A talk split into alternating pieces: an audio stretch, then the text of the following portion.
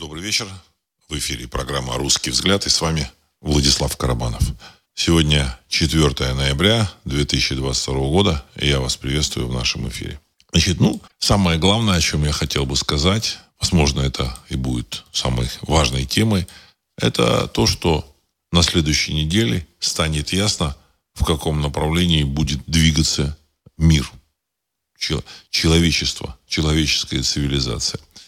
Дело в том, что 8 ноября заканчиваются выборы в Соединенных Штатах Америки, частичные выборы в Конгресс США. И по результатам вот этих выборов можно будет понять, куда пойдет, пойдут Соединенные Штаты Америки и, соответственно, весь мир. Один вариант – это могут победить республиканцы в США, официально победить, и в результате этой победы значит, в январе сменится состав, частично состав Конгресса США, и там большинство будет у республиканцев, и в этом случае они определенным образом э, стабилизируют политическую, политические какие-то действия Соединенных Штатов Америки внутри страны и на, в общем, на, на остальной планете. Потому что все, что происходит на планете, в той или иной степени транслируется из Соединенных Штатов Америки. Это мировой гегемон – Э, Америка стала мировым гегемоном в результате цепи событий, цепочки событий в 20 веке, а также в результате э, своего огромного экономического превосходства в 20 веке. Сейчас это не совсем так, но тем не менее многие рычаги управления мировой экономикой находятся в Соединенных Штатах Америки. Это доллар, это владение ключевыми технологиями. Вот. Которые в общем, влияют на всю экономику, мира. Большая часть патентов на разработки, на открытия, на технологии принадлежит, принадлежат Соединенным Штатам Америки. Какая-то часть производства, ключевая, важнейшая, она находится в Соединенных Штатах Америки, поэтому Америка продолжает играть такую важную роль.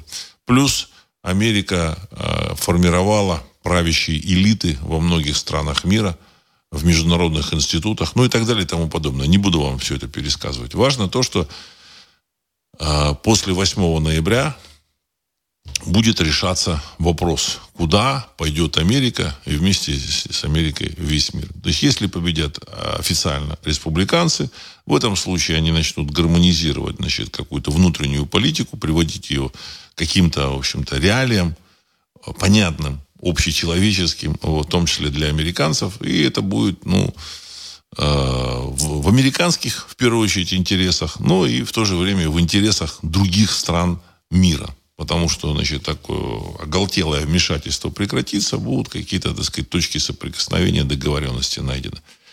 Либо второй вариант, если э, американские демократы э, решат э, что-то там сфальсифицировать, подтасовать или еще что-то сделать. Вот. И в этом случае в Америке может начаться гражданская война. И в этом случае, опять же, э, все это скажется на ситуации и в Америке, понятное дело, и в остальном мире. В первом случае события будут развиваться тоже, потому что э, долг Э, совокупный государственный долг Соединенных Штатов Америки, который достиг уже такой астрономической суммы, там 32 триллиона долларов, он никуда не исчезнет. И, но, но ситуация будет разворачиваться медленнее, медленно. В случае, если демократы решат не уходить от власти, потому что их уход от власти а, будет означать, что республиканцы начнут их преследовать, разбирать их дела – и это может для многих э, лидеров республиканской партии, явных, закулисных, э, кончиться очень плачевно. А, в общем, а в первом, во втором случае, если э, демократы решат не отдавать власти, э, как-то что-то подтасовать, что-то пририсовать себе, значит, это все может вылиться в э, противостояние в США. Конечно, есть вариант, что и противостояния никакого не будет. Все тихо, в общем-то, утрутся и начнут там играть под дудочку демократов, американских демократов. Но есть в этом очень большое сомнение. Очень большое сомнение.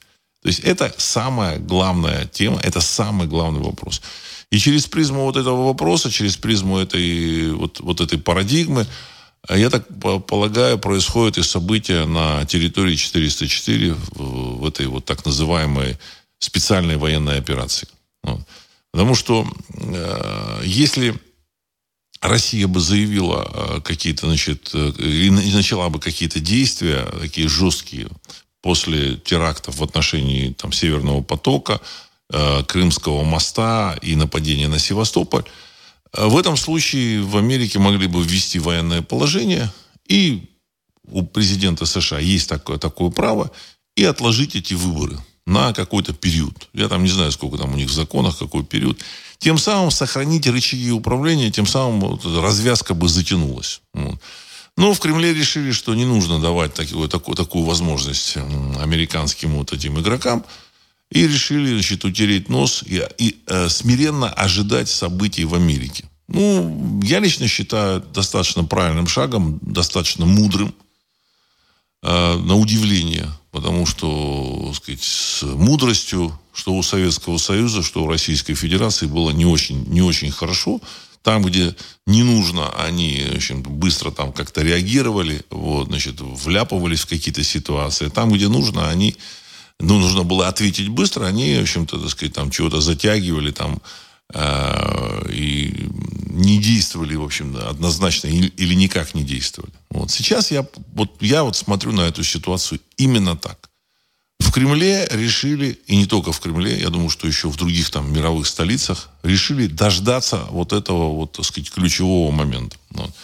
От того, что будет происходить в Соединенных Штатах, Штатах Америки, от этого будет зависеть э, все, в общем-то, развитие каких-то ситуаций в мире, заложенных теми же самыми американцами.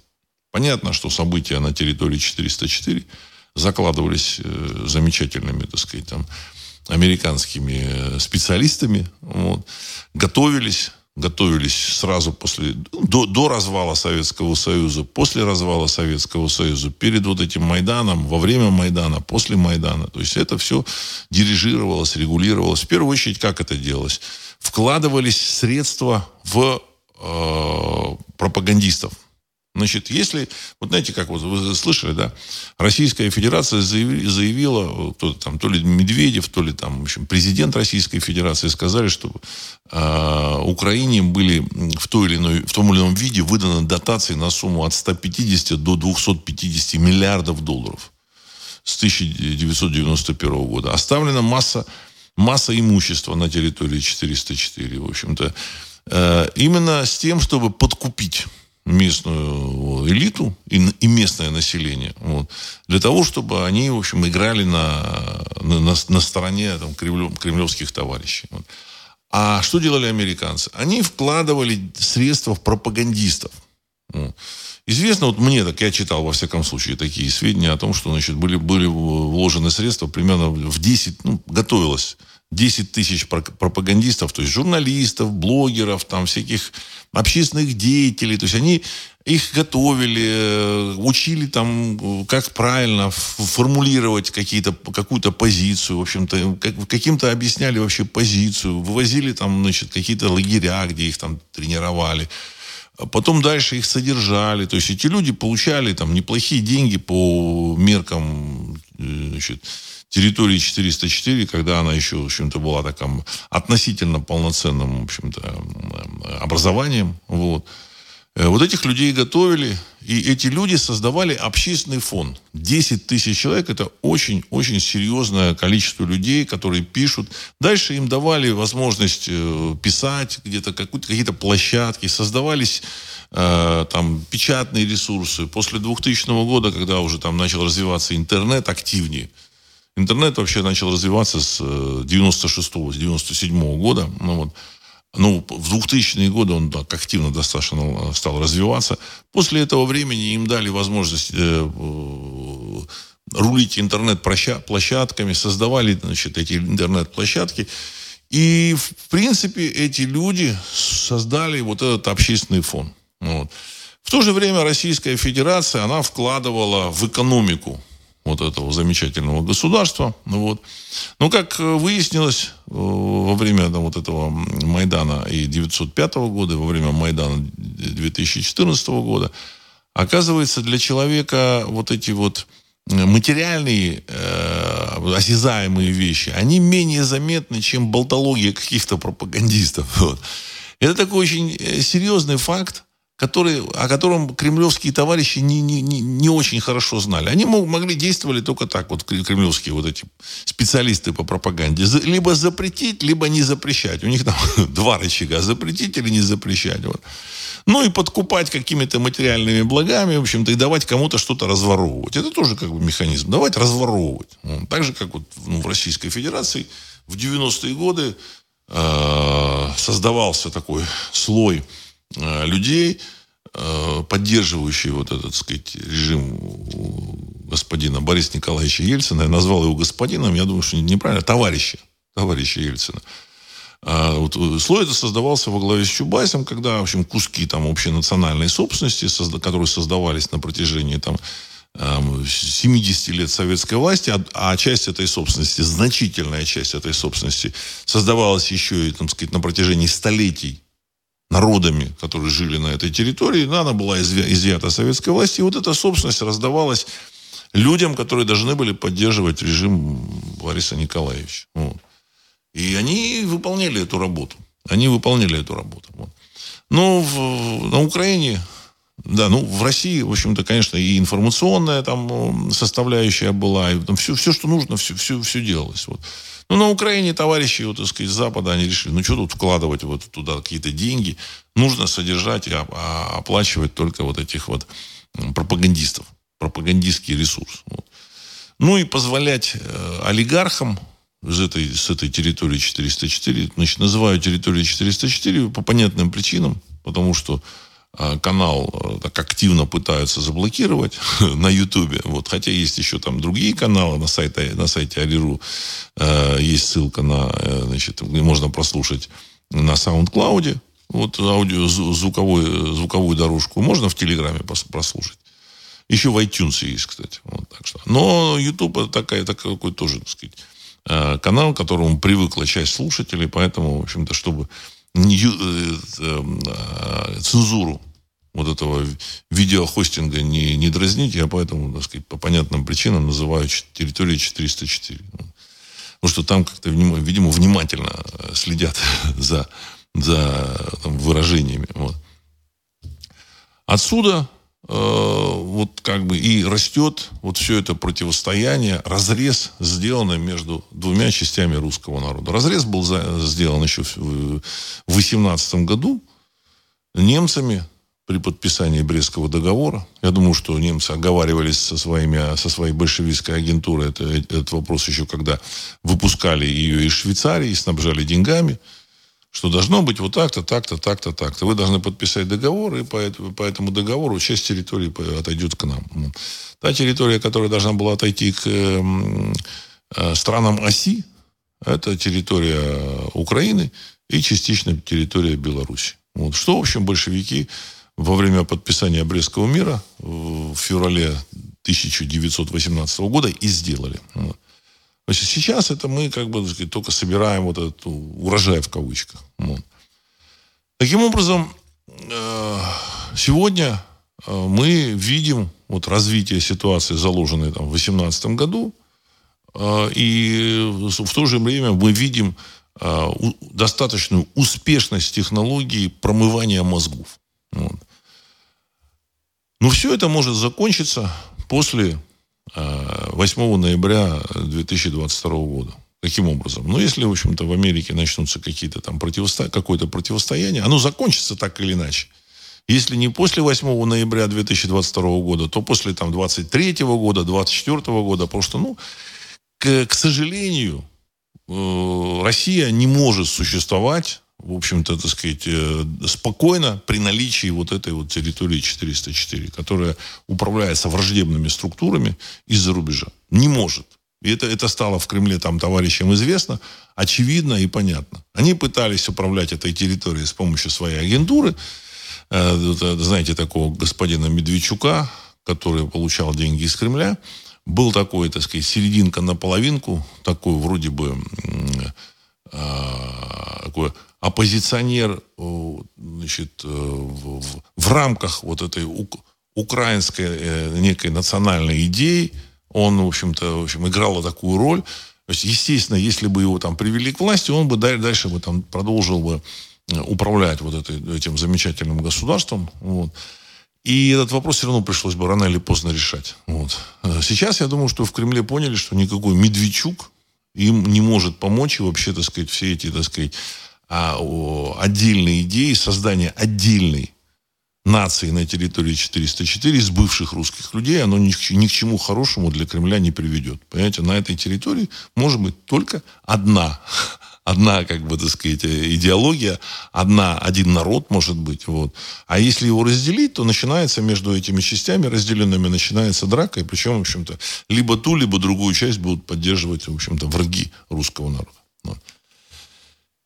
Э, что еще хотел сказать? Э, значит, как, как вот, на мой взгляд, будет развиваться ситуация в США? Я думаю, что ни э, демократы, на мой взгляд, ни, никакой власти не отдадут. Они, в общем-то, так сказать, что-то там нарисуют, какие-то себе голоса, потому что отдать власть в Конгрессе США, это означает запустить механизм их уголовного преследования. Не политического, а уголовного. Потому что они совершили столько уголовных, э, в общем-то, уголовно наказуемых деяний что, в общем-то, я думаю, что республиканцы запустят этот механизм обязательно и однозначно. Ну, там, я думаю, что не только э, вот эта, сказать, система, связанная с проведением вот этих замечательных, замечательных уколов, вот, лечение, э, борьба с волшебным вирусом и так далее, и так далее и тому подобное. Сейчас обратите внимание, да, подзабыли немножко. Хотя тема не, не, не снята с повестки дня. И поэтому этим э, американским э, демократам, либералам, вот, им уходить ну никак нельзя. Никак нельзя. Соответственно, дальше мы будем смотреть на реакцию американского общества, на реакцию штатов. Вот. Как будут действовать штаты? Дело в том, что половина э, штатов США, они в той или иной степени э, управляемы республиканскими, э, республиканским руководством. Вот. Э, у всех этих штатов есть э, национальная гвардия. Вот как они будут действовать, от этого все зависит. Дальше, как будет действовать американское общество. Дело в том, что американское общество устало от этих вот зеленых повесток, зеленой экономики, от э, гендерных каких-то, так сказать, экспериментов. То там, то там 3 пола, то 53, то, то 56, то 72 пола, там, вот, так сказать, вот такие, то три туалета в школе должно быть, там, понимаете, для там мальчиков, девочек, еще там для каких-то, вот, так сказать, людей с, со сложной гендерной там, самоидентификацией. В общем, ну, там есть там уже серьезные сложности. Есть там еще там масса проблем, от которых американцы устали. Устали. Вот. Ну, плюс еще самая главная проблема, это проблема с долларом. Я так полагаю, что после того, как э, американские либералы заявят о том, что они победили, они выкатят свои, как бы сказать, подсчеты. Дальше начнется, так сказать, возмущение, дальше начнут какие-то штаты там требовать что-то.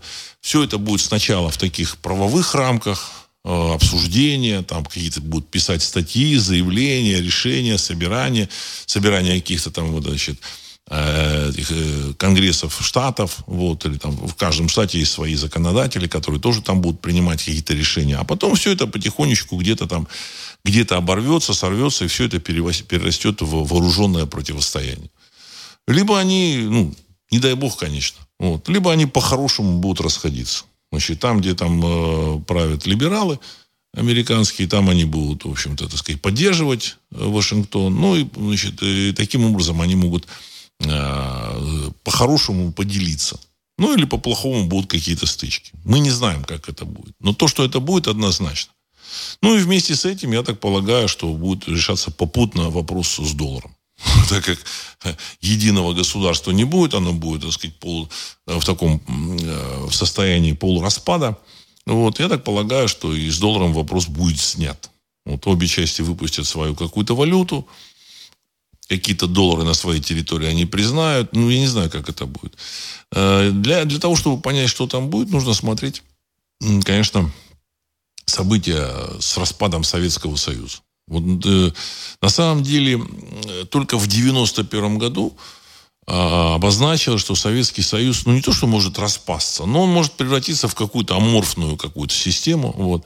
Однозначно стало с этим понятно, что уже как бы Советского Союза не будет, только в августе 1991 года, когда ГКЧП попыталась вернуть все вспять. Значит, группа товарищей, которая решила так сказать, эм, ограничить власть Горбачева и, в общем-то, навязать свою, вот, так сказать, такую э, пост или советскую, или околосоветскую игру. Вот. Ничего у них не получилось. В общем-то, население их э, однозначно не поддержало. Хотя какие-то там товарищи вроде бы там демократы, либералы, значит, первые советские, они поддержали. Значит, такой пример это а, значит, в 90-м году первым президентом таким ну, несистемным в Советском Союзе президентом Грузии был избран э, Звиат Гамсахурдия.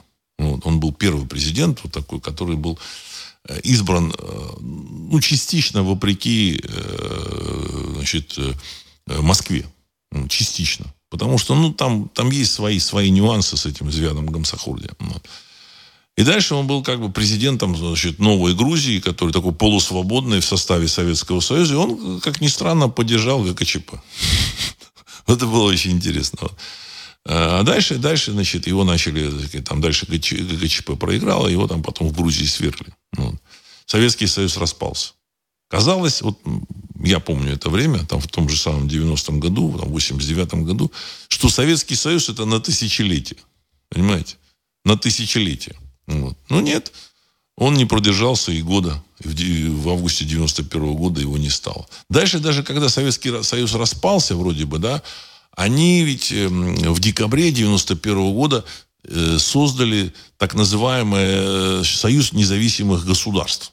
Значит, Ельцин, Кравчук и Шушкевич, это председатель э, парламента Совета этого Верховного Совета Белоруссии, вот, они собрались в Беловежской пуще в Белоруссии и учредили, распустили Советский Союз и создали СНГ. Ну, значит, это как бы типа вот Советского Союза нет, но будет СНГ, оно будет продолжать ту же самую политику. Но а выяснилось, что это совсем-совсем не так. Вот. Советский Союз распался. Э, и в 92 году это еще не совсем ясно было, но в конце 92 года стало уже совсем ясно. Вот. В Америке, я думаю, что будут примерно те же самые процессы, тем более у них есть такая очень жесткая необходимость. Э, значит, либо экономика рухнет с, с долларом, вот, либо им нужно разбегаться. Вот. Плюс там есть люди, которые, вот эти либералы американские, которые, в принципе, у них уже съехала частично, так сказать, там крыша, ну вот, они э, э, очень надоели, значит, и американцам, и всему миру. Всему миру они вот, реально надоели. А, давайте я, значит, э, зачитаю некоторые вопросы и дальше уже продолжу, продолжу так, опираясь на вот, ваши, ваши вопросы, комментарии. Сергей, 63. Здравствуйте, Владислав Александрович. При всем уважении к Трампу, он не тот лидер американской нации, который может справиться с ситуацией. А других серьезных лидеров пока не видно. Как вы думаете, почему ответственность за взрыв Северного потока переложили на бритов? Конец цитаты. Уважаемый Сергей, я так полагаю, никто не переложил на них. Они, в общем-то, это просто сделали. Вот, об этом уже, уже очевидно и понятно. Даже, в общем-то, заявление вот этой Ли Страс, смс которую она отправила этому Блинкину, что мы сделали это, это на самом деле она подписалась через там, несколько минут после вот этого взрыва. Все понятно, очевидно, с, э, данные собраны, поэтому э, понятно, что они это решали. Я так полагаю, что за американскими вот этими либералами стояли, стояли как раз вот британцы. Вот. Сейчас в Британии тоже определенный хаос, потому что королева умерла, а она была центром не принятие решений, а э, санкционирование тех или иных решений. То есть к ней подходили и говорили, вы знаете, так сказать, дайте санкцию на там вот, вот это. И она санкционировала. Вот. То есть это была высшая инстанция. Я так полагаю, что британцы сумели найти подходы вот, к американской верхушке и, в общем-то, оседлали вот какую-то какую группу людей, которые там, в управляют э, в Вашингтоне. Скорее всего, эта группа людей, э, как раз вот эти, это вот американские там либералы, так называемые демократы. А, значит, сейчас они поставили вот этого, значит, э, человека по фамилии Байден. Байден это или не Байден, значит, большой вопрос, который вдобавок еще не в себе. Почему он не в себе, тоже большой вопрос. Понятно, что он, он никакой своей компании руководить не мог. Это все делалось из-за кулис. Он единственная, в общем, такая вот э, сценическая фигура, кукла, которую, которую поставили для того, чтобы принять какие-то не очень популярные решения. Или скрыть как раз это э, управление. Так что я думаю, что здесь вопрос именно в том, что они, когда они очень серьезно, так сказать, управляют э, американцами, какими-то людьми, элитами. Вот. Управлять как мощная экономическая, в военном экономическом отношении держава они не могут. Но как центр такой закулисной игры, они могут это делать. Могут. И у них это получалось. Но другой вопрос, что королева умерла, и королем стал вот этот э, Карл III, он меняет уже состав э, вот этих людей, которые выполняли указания королевы. То есть ему масса людей там не нравится, но ему просто нужно заменить. Поэтому он убрал эту Листрас, поставил этого Риши Сунака, нового премьер-министра. Не потому, что Листрас там чем-то не нравилось, а именно потому, что он должен поставить своего человека. Вот. Так что здесь никаких вообще вопросов нет. То есть кто-то думает, что Британия это какая-то конституционная монархия или еще что-то там у них есть. Ничего подобного. Британия это абсолютная монархия. Никакой конституции у Британии нет. Понимаете? Ну и плюс она еще вот эту смс отправила достаточно, я не знаю, там, было согласовано это с американцами, не было согласовано. Вот, то, что мы это сделали, Блинки. Но эта смс является ну, таким серьезным доказательством их, в общем-то, управления этим подрывом Северного потока. То есть в целом, с одной стороны, мы видим э, такое закулисное управление, как система вроде бы как бы осталась, но с другой стороны, в общем-то, верховного вот такого, в общем-то, э, санкциони... верховного правителя, ну, человека, который санкционирует те или иные операции, его нет. Потому что э, Карл III за эти там 2, 3, 4 месяца он не мог, э, не может э, подтянуть и взять контроль над всей этой сложной системой. Это невозможно. То есть он должен ставить своих людей. А эти люди, они, понимаете, они вот так просто, в общем-то, не появляются. Этим людям он должен доверять, он тоже должен обладать какими-то какими качествами. Поэтому я думаю, что там есть определенный разброд и шатание. Теперь по поводу Трампа. Я считаю, что Трамп вполне такой толковый человек. Вы зря так считаете, что он не, не тот лидер американской нации. Ну, какой уж есть. Понимаете, вот. Во всяком случае, он много смог сделать. И большая часть Конгресса, вот, вот людей, как бы республиканцев, которые идут в Конгресс, точнее, так, не, не большая часть Конгресса, я неправильно выразился, а большая часть вот тех кандидатов вот, э, в депутаты Конгресса, в члены Конгресса, точнее, вот, от республиканцев, это люди, которых лично поддерживал Трамп. Вот. Его поддержка означает, что человек выиграет выборы.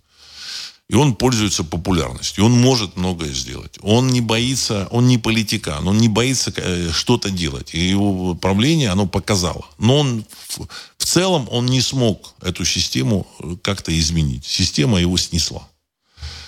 Я так полагаю, что предсказания Э, которое озвучил вот в своем видении Кейси, а он в снах это все видел, там записывали вот его сны, это предсказание, в общем-то, оно сбывается, а оно было э, такое, что показывали вот человеку будущего, путешественнику, вот, который, в, в теле которого был этот спящий пророк э, Кейси, ему показали музей истории США, и там было 44 комнаты, то есть по количеству президентов. Их было действительно 44.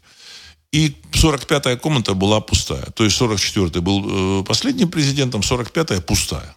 Де-факто, в общем-то, тот же э, Байден, он его туда, так сказать, затащили не совсем, ввели туда не совсем, в общем-то, э, каким-то, так сказать, правиль, правильными ходами. Ну, вы все, все это без меня знаете.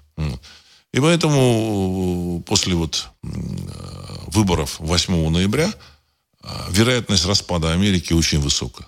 Не факт, что это, в общем-то, все, все будет реализовано. Вот. И так, как вот мне представляется. Но вероятность такая есть очень серьезная. Причем поначалу они могут объявить о победе, и как бы вроде американцы там будут спокойно все это э, переносить, но потом это будут вспыхивать, как будет вспыхивать какое-то сопротивление, потом дальше там в Штатах что-то будет. Мы посмотрим, как это будет. В Советском Союзе тоже, вот знаете, все вроде бы хорошо было, а потом бах, и не стало Советского Союза. И тогда это предсказание, пророчество Кейси, оно сбудется. Потому что Трамп был 44-м президентом США, то есть 44-й президент последний. А дальше уже законодатели скажут, что этот, в общем, товарищ не совсем правильный. Ну, я не знаю, что там будет. Не знаю. Мы посмотрим. Даже если эти самые э, либералы американские демократы признают победу республиканцев, даже в этом случае потом могут быть различные эксцессы. Когда начнется преследование, так сказать, этих там демократов или либералов, там масса, масса интересных вещей может быть. Дай бог, чтобы там было все спокойно, и они, в общем, спокойно все вопросы решили. Александр, добрый вечер, Владислав. Как вы сейчас относитесь к пророчеству? С Владимира началось, Владимиром и закончится. Конец цитаты. Ну, я так, я, это, это не мое пророчество, так сказать. Вот ты написал, что это вот ваше пророчество. Нет. Просто так вот в истории человечества очень часто случалось. Началось в Римской империи, началась э, с, Ромула и закончилась Ромулом. Вот. Значит, э, последний там, римский царь был, э, не, не царь, а император был, значит, по, по имени Ромул. У него отобрал этот, э, Адакр, отобрал э, знаки э, императорского достоинства, отправил в Константинополь. Все, на этом Римская империя закончилась. Вот. А Константинополь это уже другое государство. Хотя это как бы Восточная Римская империя, но тем не менее это другое государство. То же самое было и значит, с Романовыми. Первым царем был Михаил – Романов. Романовская династия осталась Михаила, началась Михаила Романова. И последним был Михаил Романов. Потому что Николай э, отрекся в пользу своего брата Михаила Романова. Об этом вот как-то не очень говорится внятно. Почему, я не знаю. И как бы по, вот, вот по, по линии по этой Михаил Романов, он последний как бы царь, в пользу которого отрекся э, Николай. Может быть, не Николай отрекся, а вместо Николая там подписали отречение, там, в общем-то, там есть разночтение. Но он был последним. Так вот, этот Михаил Романов сказал, так, я не могу принять царский, так сказать, э, трон, то есть он вроде последний, но вот решил, что я пока вот подожду, подожду учредительного собрания. Ну, он не дождался учредительного собрания, вот, значит, все пошло по другому пути. То есть, если бы он принял, ну, как бы начал управлять, то есть, реально он был царем. Но он не стал управлять страной. Ну, вот так и закончилось. Последним был Михаил. И то же самое в других историях, так, такая же история. Значит, в России э, было два Владимира. Владимир э, Красносолнышко и Владимир э, Ульянов Ленин. И поэтому, в общем-то, так сказать, вполне эти, вероятно, что, в общем, Владимир, как бы, так сказать, будет последним и вот, вот этого и христианской Руси, и большевистской России. Большевистская это уже не Россия, а Советский Союз. Они даже России не называли, они называли РСФСР. Российская Советская Федеративная Республика. Вот, то есть, на самом деле большевики ненавидели эту Русь принятие христианства на Руси являлось, ну, на мой взгляд, определенным элементом отрицания исторической э, Руси. Понимаете? Вот. И дальше вот началось, э, начались сложности э, на Руси. Вот. Значит, кто-то там, вот, вот в прошлом выпуске там, там слушатель задавал вопрос, а как вот Россия без христианства? Вот человек вот считал, считает, что христианство это вот все, точка отсчета всей, всей этики, э, ду, духовной праведности, там, правды и, и, и, и божественного света. Существовали и до этого, и праведность была, вот, и, и духовная истина была, и все как бы работало, понимаете? Это не придумали в, в древней Иудее, значит, люди, так сказать, во главе так с э, неким, в общем-то, бывшим или не бывшим человеком по имени Иешуа Нуцри. Бывшим и не бывшим, не бывшим, потому что его реальность, она, в общем, спорна. бесспорно. Возможно, какие-то были прототипы, а римские вот эти вот политтехнологи, значит, составили вот четыре Евангелия, как раз вот они вошли вот потом, в общем-то, в каноническую версию Евангелия, для того, чтобы, ну, как-то так вот создать некую картину, вот, а, общую, общую картину. Но в реальности, э, я так полагаю, что этого человека, вот такого, такого персонажа, как такого, не существовало. Дело в том, что нет никаких упоминаний. И вообще все христианство, оно появилось э, в конце третьего, в начале четвертого века. А, христианство принято, принято римским императором Константином. Вот, сам Константин так и умер не крещенным. Понимаете, император, который э, дает религию своей империи и чем-то в эту религию не верит, вот, он э, э, делал ее как политтехнологический проект. Политтехно... А политтехнологический проект не может быть религиозным. Поэтому все, что там пишется, так сказать, вот, э, вот, вот, вот, вот прямо в Китае. В Китае же, ну, там жесткая система, да. Ну, без христианства, так сказать, нормально. Там они, как бы, так сказать, развиваются, значит, приумножились до полутора миллиардов. То же самое и в Японии. Как-то обходятся они это. Вот. И, в Южной Корее тоже обходятся как-то. И во многих странах мира обходятся. Ну, я не беру там эти э, страны мусульманского мира, это чем-то, так сказать, там, э, там другое. Вот. вот обходится в Индии, в Индии. Все есть. В индуизме все. И, и этика есть, и чем-то, и гуманизм, и все что угодно. Может быть, так сказать, больше, чем даже, так сказать, там, в христианстве. Вот, в реальности. В реальности. Просто, ну, ну, я не буду сейчас разбирать с этим. Просто люди там читают э, пропагандистские тексты и говорят, ну как вот без христианства Россия там куда-то в дикость упадет. А она что, в 90-е годы не в дикости была там с христианством? А что, вот перед революцией она что, не в дикости была? А в другие века, что она не в дикости была? Ну, условно, как бы, так сказать, дикостью можно назвать все, что угодно. Вот. Вальтер Аваков, Москва. Владислав, здравия. Первый император Византии был Констанций Флавий. И последний император был Константин Палеолог. Первый король Франции был Хлодвиг. И последний король Франции был Людвиг XVI. Людовик XVI. Конец цитаты. Спасибо большое, Вальтер. Это тоже там, такие интересные примеры. Да, это просто подтверждение вот этих вот, вот этих правил. Я так полагаю, что товарищи в Кремле, которые работают политтехнологами, а э, пророчества или какие-то приметы, это тоже элементы политтехнологии. Вот, какие-то правила, вот такие вот эзотерические, это тоже элементы политтехнологии. Они должны это учитывать. Поэтому, поэтому я думаю, тоже они учитывают. Вот.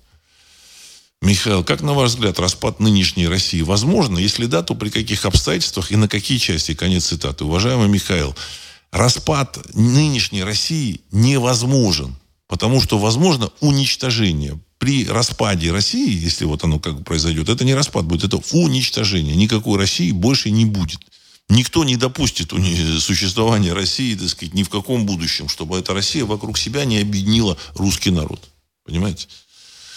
Вот. И никаких, никаких частей не будет. Вот. А, так, это а, этого не будет. Вот. Значит, это нужно четко понимать. Значит, потому что то, что сейчас происходит, как раз говорит о том, что Россия э, соединяется со своими частями. Это сильнейшая страна в военном отношении мира. Сейчас я его читаю, там лента.ру, и там говорится о том, что Пентагон назвал армию США самой боеспособной в мире. А я думаю, что это неправда. Самая боеспособная в мире, в мире армия – это русская армия. Была, есть и будет. Вот. А понятно, что в России, так сказать, есть и там центробежные силы. Ну, представьте себе, так сказать, 91 год, когда Россию стремились расчленить, уже, как бы, так сказать, там в разных частях заговорили о том, что, в общем-то, можно, нужно бы там вот что-то там на Дальнем Востоке создать, что-то в Петербурге. Я просто читал этих людей, значит, там, опусы. Но, тем не менее, ничего не случилось, потому что народ, который живет в России, осознает и ощущает свое единство – Понимаете, и ничего не получилось, отклика не получилось. А вот если вы во Франции, например, там кликните клич о том, что Францию, в общем-то, неплохо бы тут эм, разъединить, разойтись по разным квартирам, вы с удивлением обнаружите, что окситанцы, которые живут там на юге Франции, в общем-то, и на, в Нормандии, люди, которые живут в Нормандии, и, там, и, и люди, которые живут на севере Франции, Это люди с разным пониманием, в общем, своего национального, как бы, сказать, состояния. То же самое в Испании, то же самое в Италии. И даже в Германии, вроде как бы такая единая Германия, а на самом деле там есть баварцы, есть восточные немцы. Вот, значит, почему? Ну, потому что исторически складывалось э, по-другому. Вот, вот Европа и вот эти европейские страны. Там это возможно. А в России, как оказалось, невозможно. Вот. Дело в том, что страна, она в душе, в сознании человека существует в душе. Понимаете? Я в своей книге за, э, за священные основы нации я как раз об этом пишу. Вот. Земля, священная земля э, Руси, она протягивается с запада на дальний, на дальний восток, вот э, там, где жили скифы. Вот эта скифия, она протягивалась как раз вот оттуда, с Дальнего Востока и до, до вот этой, так сказать, до Западной Европы. И она, в общем-то, существует и была, есть и будет. А, более того, я такую интересную, так сказать, историю хочу рассказать.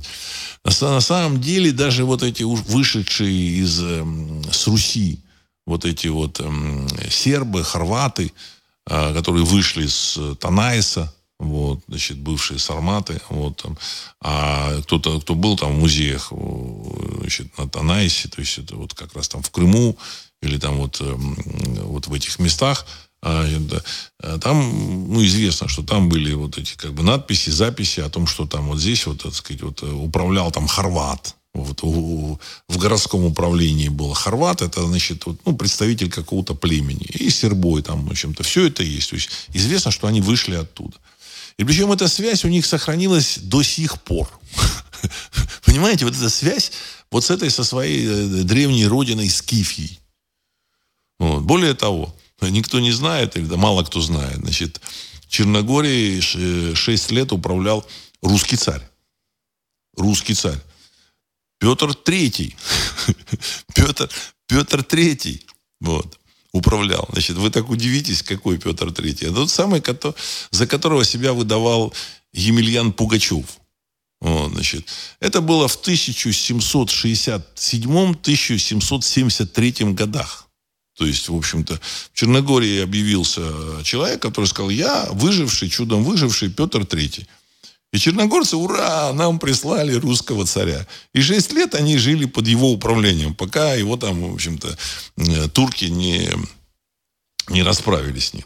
Он, значит, э, навел порядок в Черногории. Значит, э, черногорцы очень хорошо потом, значит, столетия воспоми... его очень добрым словом. Вот, э, потому что э, до его там, воцарения в Черногории, а Черногория была под контролем Турции, под контролем э, Венеции. Вот, часть Черногории там под контролем Венеции была, а часть под контролем Турции. Вот она, как бы, так сказать, э, уже как бы наметила свое, в общем-то, такое направление, в, в, э, направление в такую в, в, в неза, большей независимости. Вот. И там рассказывают, в Черногории есть миф. Миф такой, легенда. Может, не миф, легенда. Миф это, наверное, там не совсем правильно. Легенда. О том, что он призвал, поначалу он призвал, что все, хватит нашим там народам, ну, племенам, не народам, племенам черногорским между собой там, в общем-то, э, свары вести, в общем, нападать друг на друга, там, грабить. То есть, ну, они так грабили, там, горцы были, там, значит, не, не брезговали, вот. И старейшины вот этих э, черногорских племен, они послушали его, и на дорогах Черногории воцарился порядок. И он проверил этот порядок, якобы, как он проверил. Он на одном из перекрестков положил пистолет с серебряными накладками и 10 золотых монет. И якобы этот пистолет с 10 золотыми монетами пролежал там 4 или 5 месяцев. И потом он его забрал. То есть вот, то есть никто, не, никто не взял чужое. Его звали, значит, он как бы э, называл себя Петром Третьим, его чудесно, чудесно как бы спасшимся. Но на самом деле его звали, он сказал, ну, когда там начали выбивать медаль там какую-то, он говорит, ну, на медали напишите меня там Стефан Малой. То есть его звали Стефан, правда. Единственное, не Петром Третьим. Даже, так сказать, Екатерина посылала отряд «Драгун» его захватить. Ну, в конечном счете, так сказать, они его взяли там в какой-то под арест, а потом выпустили, значит, от, от греха подальше. Потому что народ был за него. Вот. Так что такая интересная история, значит, э, что даже вот эти чехи, э, сербы, черногорцы, они, так сказать, до сих пор ощущают свою связь вот с этой вот великой, так сказать, Русью. Русью, понимаете? То есть это не религиозная связь, это связь, в общем-то, э, такая души. Так, Дарислав пишет. Интересно, а что сейчас происходит в Бразилии? Болсонару был сторонник Трампа, а тот, кто как бы выиграл на выборах, как какой-то мутный левак. Конец цитаты. Уважаемый Дарислав, я сам смотрю, значит, за событиями в Бразилии. Понятно, что этот самый Лулу, сторонник э, как раз вот этой вот, так сказать, уколов вот, и борьбы с волшебным вирусом, а Болсонару был против этого. Мы понимаем, за какую команду играет Лулу, за какую команду Болсонару. Но он не сторонник Трампа был, он сторонник был значит, э, здравого смысла и бразильцев, вот этот Болсонару. Не был, почему? Он есть. Возможно, он не отдаст власть. Потому что там какие-то очень такие сложные манипуляции были с этими голосами. В общем, там поймали кого-то. Разрыв в полтора процента. Вот. Разрыв такой очень, очень небольшой, поэтому вопрос еще не закрыт. Я так полагаю, что вопрос будет закрываться после событий в Америке, в Соединенных Штатах Америки. Вот все, все ждут этого. Все этого ждут. Вот. Так. Константин, не развалится дух страны 404, пока создатель батарейки лежит и вещает в центре страны. Как минимум нужно начинать с демонтажа известного нам всем строения. Конец цитат. Ну, это я об этом много раз говорил. Это, это демонтаж этот будет.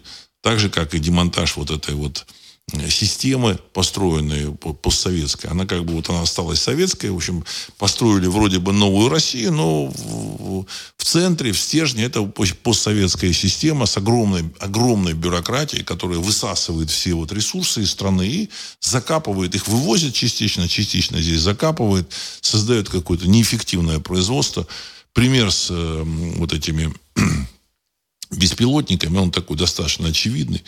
То есть они очень не догадались эти беспилотники создать и выпускать. Вот в Иране догадались э, это делать, а в России не догадались. Ну, почему? Потому что система. Причем масса изобретателей приходила и значит, предъявляла эти беспилотники, которые они могут делать, им, им заворачивали их. Вот.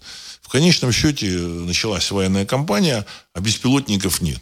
И до сих пор уже 8 месяцев нет. Хотя наладить производство при хорошем таком подходе серьезном, ну, месяц. Месяц. Ну, нету пока. Все там закупается где-то как-то откуда-то. Почему? Ну, потому что эти бюрок... чиновники не могут ничего. Ничего. Ну, только если там, допустим, на, нужно потратить э, там 500 тысяч, ну, они потратят там 50 миллионов там, долларов. Вот, нужно 500 тысяч долларов, а они потратят 50 миллионов. Тогда, может быть, что-то кто-то случайно сделает. И то не факт, не гарантия. Но это такой серьезный слой людей, которые, в общем-то, держатся за счет связи, за счет каких-то там за, за счет системы, которые там привыкли они. И поэтому попытки там создать э, вот эту экономику импортозамещения, она, они не, не, не, не, это не, не получится. Ничего не получается. Сейчас вот э, говорят о том, о двухконтурной валютной системе, валютной финансовой системе, э, системе России, что она что-то там поможет решить. Ничего она не поможет решить с теми налогами, которые есть в России, ничего невозможно решить. В принципе. Человек не может работать, ну, серьезное производство. Мелкое, может быть, как-то там, они, я не знаю. Но серьезное производство не, не может работать а, в, в экономике, которая даже изымает 60 там, или там 50 или 60 процентов заработков. То есть через там всякие э, выплаты. И плюс еще коррупционная система. Он не может, невозможно. Ну, не 60, наверное, поменьше, там процентов 40 изымает.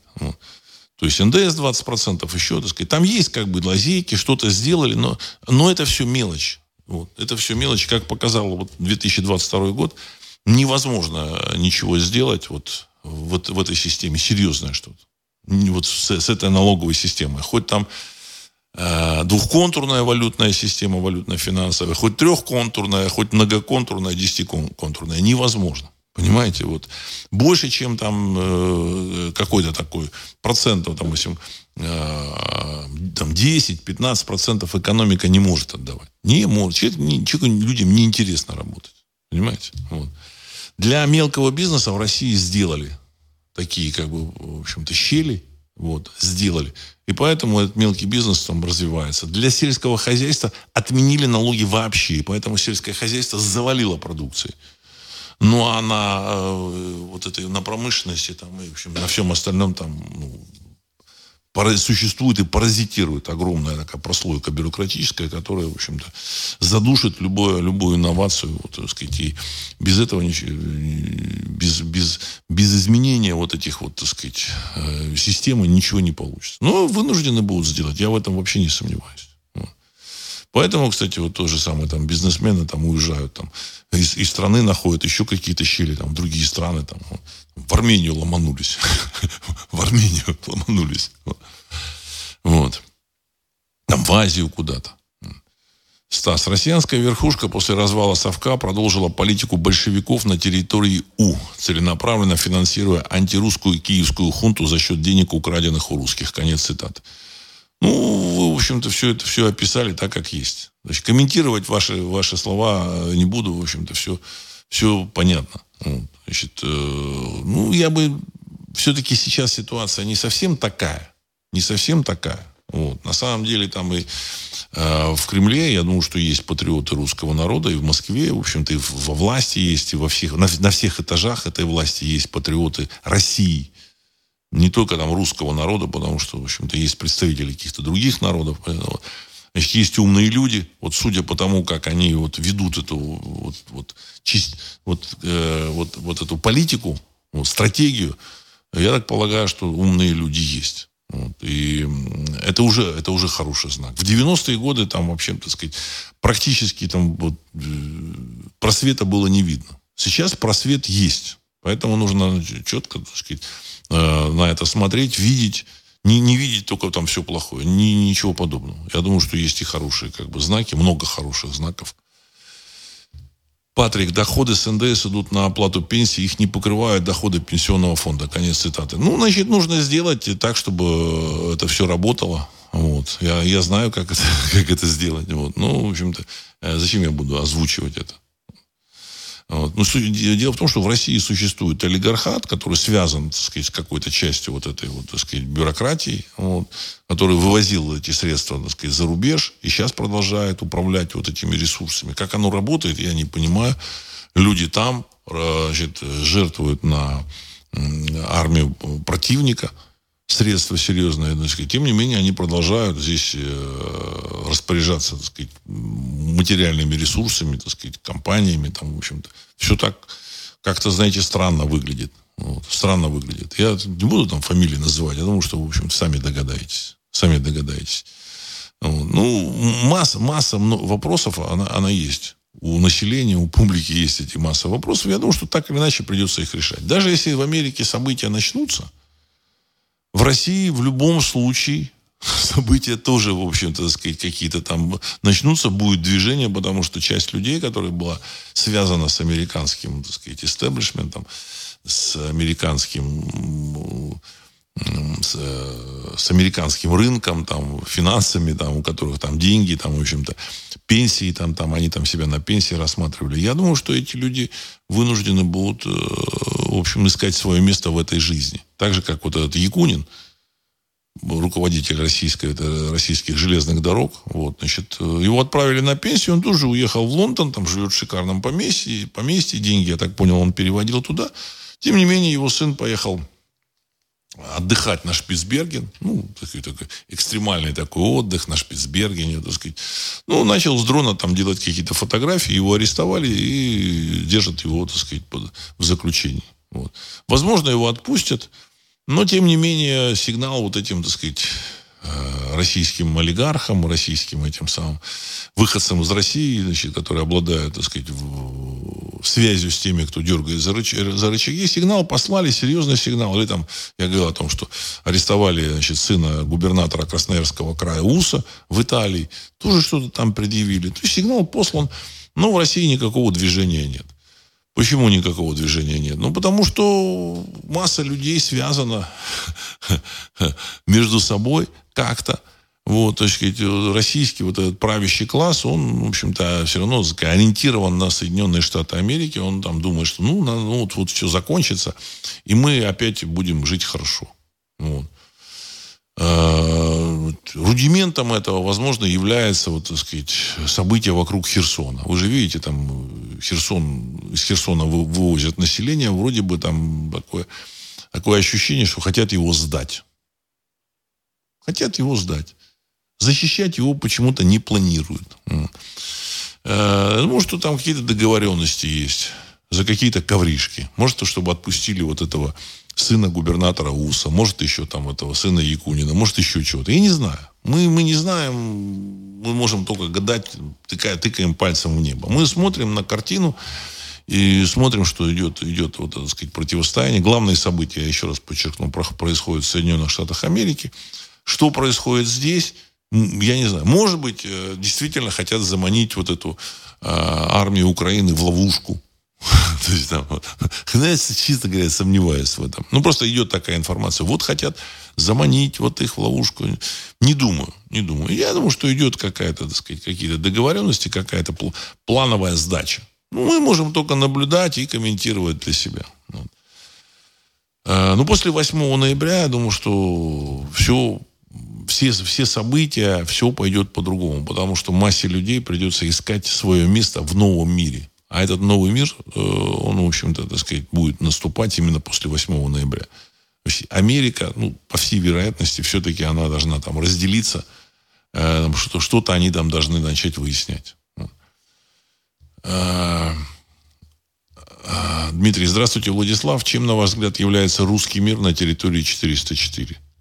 Ну, населением он является, в общем-то, это население, оно не может ничего сказать, его не спрашивают, его заткнули рот и все. Я думаю, что можно, так сказать, то, что там сделали на территории 404, можно сделать на любой территории Российской Федерации, в общем, отдельно взятой. Нанять людей, которые будут пропагандистами, проплачивать им, нанять вот этих троллей платных и нанять всяких, так сказать, мерзавцев, которые будут всем этим управлять. И они будут делать все, что угодно. Понимаете, так сказать. На самом деле американцы все это дело освоили, и британцы. Как они управляли. То есть людей без чести и без совести, так сказать, есть сколько угодно и, и где угодно. Тем более там, в общем, там, э, на, Укра... значит, на Украине там, там есть какие-то еще там исторические какие-то там были там задатки определенные. Поэтому вот они как бы решили этот вопрос. Ну, я не, не то, что не исключаю, я уверен, что это можно сделать и на Дальнем Востоке, и, там, и в Мурманске, и, так сказать, да хоть в Москве. Если бы, так сказать, дали такую возможность, они в Москве это бы сделали. На самом деле, де-факто в Москве там в 90-е годы оно почти что состоялось. Понимаете? Почти что состоялось. Э, Сергей Самара. Добрый вечер. Налоговая есть КПИ за внесенную запись о недостоверности, после внесения которой блокируют счета. Мелкий бизнес мочат сейчас таким способом. Ну, это, в общем-то, вы понимаете, так сказать, система существует. Так сказать, она, с одной стороны, они воюют, а с другой стороны, вот эти вот, так сказать, пирамида чиновников, она сохранилась. Вот и у нее свои интересы, там они покупали какие-то места, они как бы решали, они решают свои какие-то вопросы. Вот помните, да, вот э, выдавали э, вот этих людей, которые там э, воевали добровольцами за Донецк, Луганск, вот приехали в Россию, там раненые, там или инвалиды, их там по запросу из Киева, вот, их брали, их собирались отправлять в Киев. И только после того, как там выступала общественность, их, в общем-то, отпускали. А там были судебные решения, все, все это было. Все было. Понимаете? То есть эти никто, никто не ответил. Никого не наказали. Эти люди остались на местах. Это то, что сейчас происходит, это, знаете, как бы предтеча событий. Предтеча. Дмитрий Верхний Тагил. Здравствуйте, Владислав. Чем, на ваш взгляд, является русский мир на, 4, на территории 404? И да, налог на сельхозпродукты не отменили. На Авито продукты питания только по оплате можно разместить. Это разве не налог? Конец цитаты. Нет, я думаю, что это все-таки не налог. Это одно дело, когда ты оплачиваешь рекламу, а другое дело, когда ты платишь э, налог. На самом деле, ну, вот, знаете, как бы, можно там критиковать. На самом деле, много сделано правильного. Я не знаю, кто, кто инициатор всех этих вещей был, так сказать, вот там. Но э, был Ткачев, министр сельского хозяйства. Сейчас Патрушев, сын Патрушева. Вот. Но, как ни странно, сделано многое правильно. И сельское хозяйство возрождено усилиями вот этих вот людей, там, в общем-то, и тех, кто вокруг них. Оно реально возрождено. Россия собрала самый большой урожай за всю свою историю. Понимаете? Вот. И в России, так сказать, лучшая еда. Это, в общем, медицинский факт. Лучшая еда. Там, возможно, там в Иране там есть хорошая еда, так сказать. Вот. Но я думаю, что в России нормальная, лучшая еда. Вот она натуральная. И это заслуга как раз вот этих людей, в том числе и тех, кто там в Кремле сидит. Поэтому все надо, надо смотреть вот так вот. Значит, оно не, не является там либо черным, либо белым. как бы все всегда все сложнее. Вот. Мангуб написал, вот, э, значит, мобилизация и методы ее проведения показала, что совок никуда не исчез, и отношение к населению не изменилось. Конец цитаты. Ну, да. Но, тем не менее, в Кремле сообразили, значит, в Кремле принято решение, приняли решение выпла- выплачивать 195 тысяч мобилизованным. Вот. Опять же, так сказать, это в России серьезная сумма. Понятно, хотели обойти. Сначала они говорили, ну да, это вот те, кто там на линии фронта, там 195 тысяч, а остальным там 30 тысяч. Ну, там возобладал здравый смысл. И какие-то силы, которые, значит, приняли решение, что да, мобилизованным надо оплачивать все это вот, вот по полной, 195 тысяч. Вот. Интернет э, в России сказать, играет такую серьезную роль. Я хочу сказать, э, в Кремле, в общем, какие-то люди прислушиваются, что происходит, к мнению. Вот.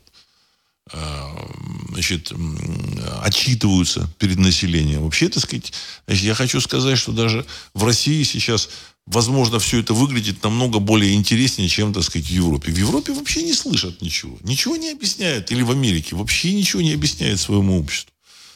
Врут на прополую.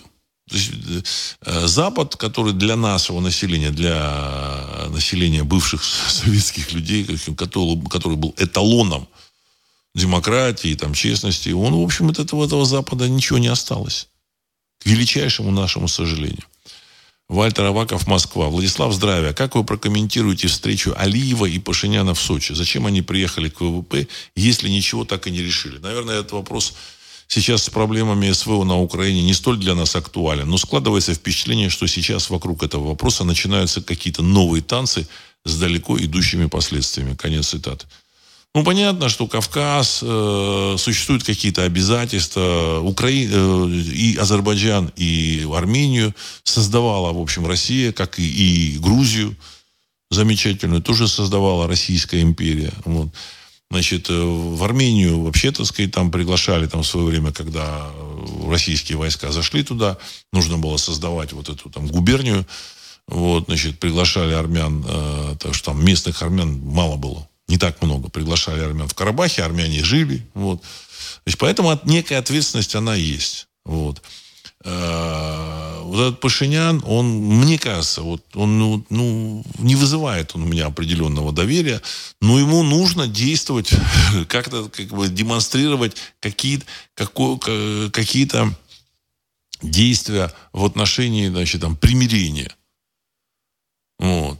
И причем он хочет, э, мне, мне кажется, что он хочет перекинуть на Россию какие-то обязательства. Вот у меня такое ощущение. Вот поэтому они и приехали как раз вот э, в Сочи к президенту России. Перекинуть э, какие-то обязательства со своих плеч на сторону России и какие-то решения, что ну это не я сказал, это мне вот Россия сказала с этим самым, так сказать, вот. И уйти от ответственности. Потому что определенная ответственность за то, то, что случилось, я думаю, что на нем есть. Ну, опять же, это мое мнение. Я могу ошибаться. Может быть, я ничего не понимаю. Вот. Значит, э, ну и кроме России, в общем-то, Армению с Азербайджаном, ну, видимо, так сказать, тяжело помирить, помирить там иранцам или туркам. Я вот не представляю, как вот иранцы будут мирить, как турки будут мирить, или как американцы будут мирить. Ну, как американцы будут мирить армян и азербайджанцев? Народы, которые жили вместе, так сказать, там, э, треть населения Баку были армяне. Вот, так сказать, часть населения Армении азербайджанцы. Э, значит, а находить общий язык нужно. Ну, дай бог, чтобы, в общем, все получилось, все будет нормально. Вот. Но, опять же, еще раз хочу подчеркнуть, что самые главные события, они на следующей неделе начнут происходить в Соединенных Штатах Америки. Я вообще не исключаю, что все замрет во всем мире. Вот. И, и вот эти три провокации, которые были, в данном случае взрыв Северного потока, взрыв Крымского моста и нападение на Севастополь, там этих подводных беспилотников, это они были сделаны для того, чтобы вызвать реакцию России, чтобы ввести военное положение в США, чтобы э, отменить или перенести выборы. Но вот эти вот товарищи в Кремле сжали губы, вот, зубы сжали. И, в общем-то, так сказать, эм, население, мне кажется, каким-то образом тоже как бы это понимало, что ну, нужно лучше, вот, вот в данном случае лучше подождать. И все ждут. Поэтому дай бог здоровья там американцам, потому что не, я думаю, что у русского народа никаких э, проблем с, как, с обычными американцами нет, никакой враждебности нет. И думаю, что не будет.